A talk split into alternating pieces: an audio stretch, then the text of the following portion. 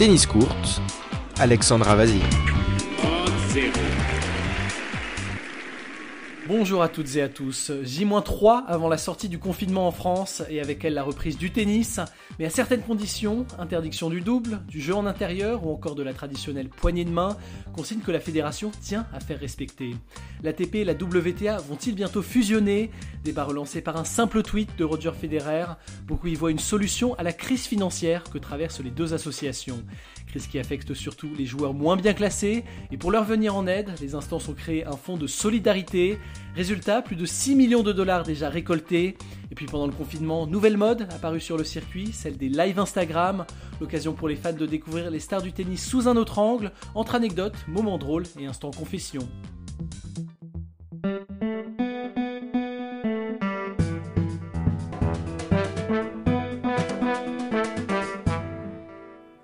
Sans jouer au tennis, interminable attente pour les passionnés, mais bonne nouvelle, dès lundi, vous allez pouvoir sortir raquettes et balles du placard. Seulement voilà, la Fédération française de tennis a publié un protocole de déconfinement à destination des pratiquants, ce qui oblige les clubs amateurs à instaurer des règles sanitaires strictes à Délice Olivier.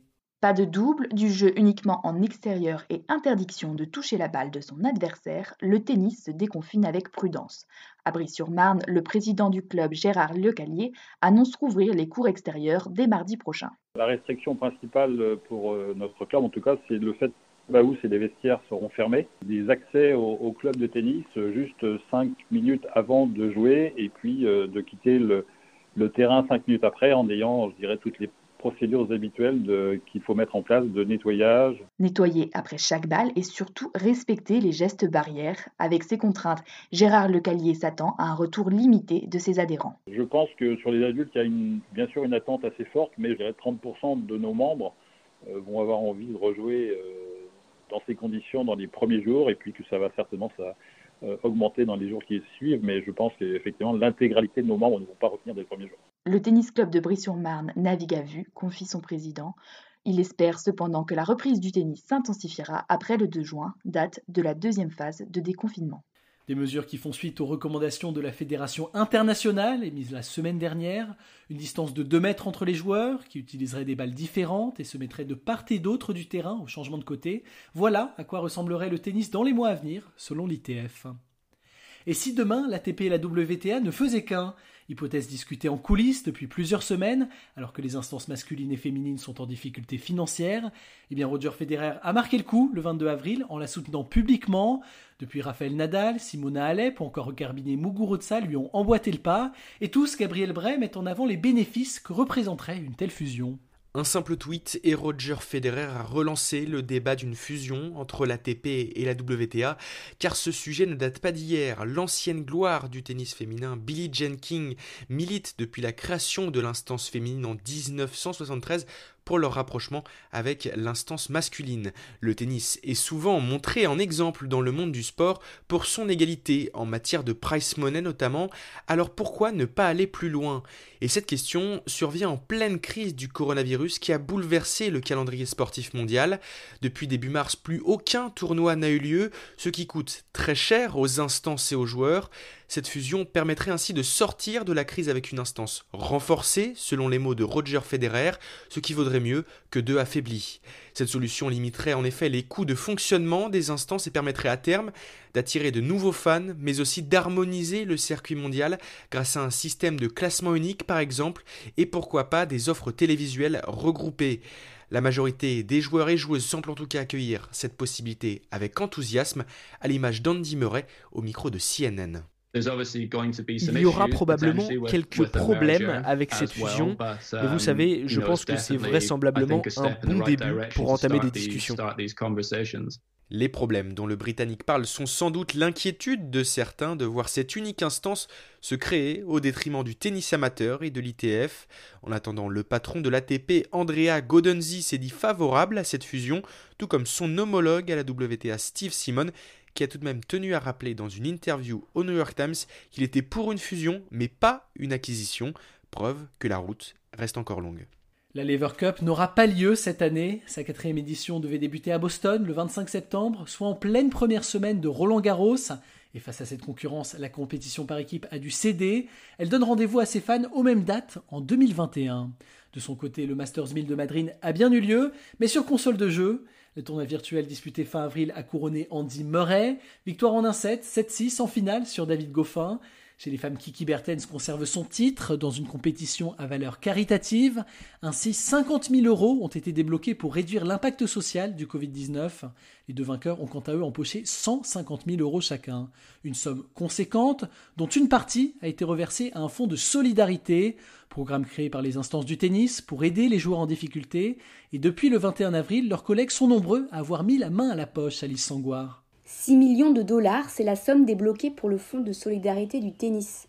C'est ce qu'ont annoncé mardi l'ATP, la WTA, la Fédération internationale de tennis et les quatre grands chelems. L'US Open, l'Open d'Australie, Roland Garros et Wimbledon auraient chacun contribué à hauteur d'un million de dollars. Les circuits féminins et masculins auraient quant à eux apporté le même montant. Cette somme sera répartie entre 800 joueurs de simple et de double ATP et WTA qui ont besoin d'un soutien financier.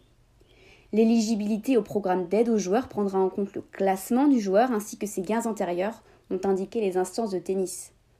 Aux 6 millions de dollars déjà récoltés pourront s'ajouter d'autres fonds collectés grâce à des initiatives variées.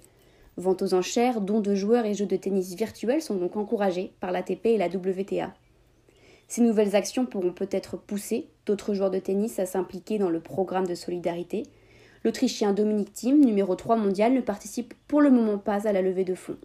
Dominique Thiem, qui le 26 avril dernier a déclaré en interview Je ne vois pas pourquoi je devrais donner de l'argent à des joueurs moins bien classés. Aucun d'eux n'a à se battre pour sa vie, selon l'Autrichien, et certains ne s'engageraient pas à 100% dans le sport. Des propos qui ont fait polémique au sein du circuit. Mets-toi à leur place, lui a cédé Nick Kyrgios sur Instagram. Quant à Dustin Brown, il a simplement tweeté Si la situation actuelle s'était produite quand j'étais à leur place, cela m'aurait coûté ma carrière. Des joueurs très actifs donc sur les réseaux sociaux et qui se sont découverts une nouvelle passion, les live Instagram, mode lancé par Benoît Père et Stan Wawrinka au cours de leur désormais célèbre apéro, et reprise ces derniers temps par les cadors du circuit, une aubaine pour les passionnés comme vous, Étienne Dujardin, qui ont pu suivre en direct les blagues et confidences du Big Four. En plein confinement, on a trouvé Rafael Nadal en difficulté face à un adversaire improbable, la technologie.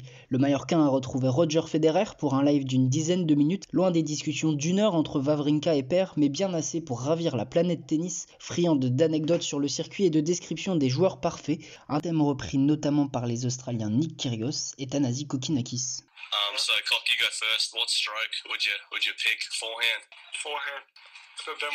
Le coup droit de Benoît Paire pour Kokinakis qui a ensuite repris ses esprits.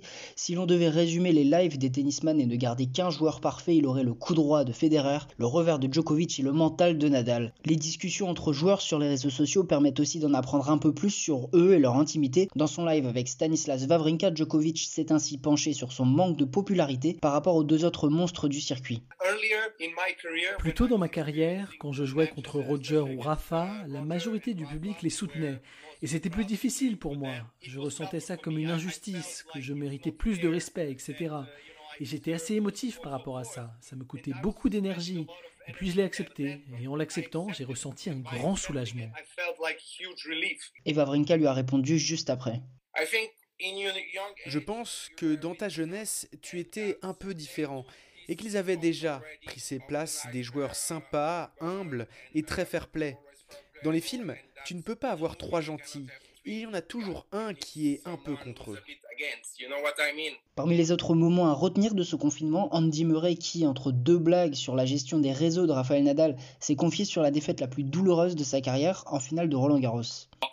La terre battue était vraiment la surface où j'avais le plus de mal à m'adapter.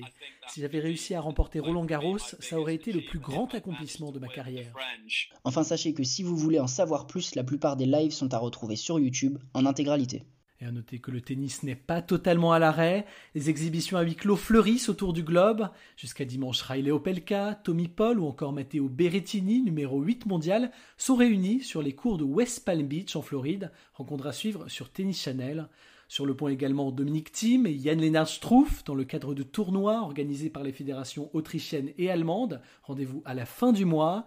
Enfin, pour suivre l'Ultimate Tennis Showdown, il va falloir patienter. La compétition imaginée par Patrick Mouratoglou a été repoussée d'un mois, mais le coach français pourra compter sur Luc Capouille et Dustin Brown qui seront de la partie. Premier match annoncé le 13 juin prochain. Merci à tous de nous avoir suivis. Tennis Court revient très vite pour un nouveau contenu exclusif. D'ici là, prenez soin de vous et vive le tennis.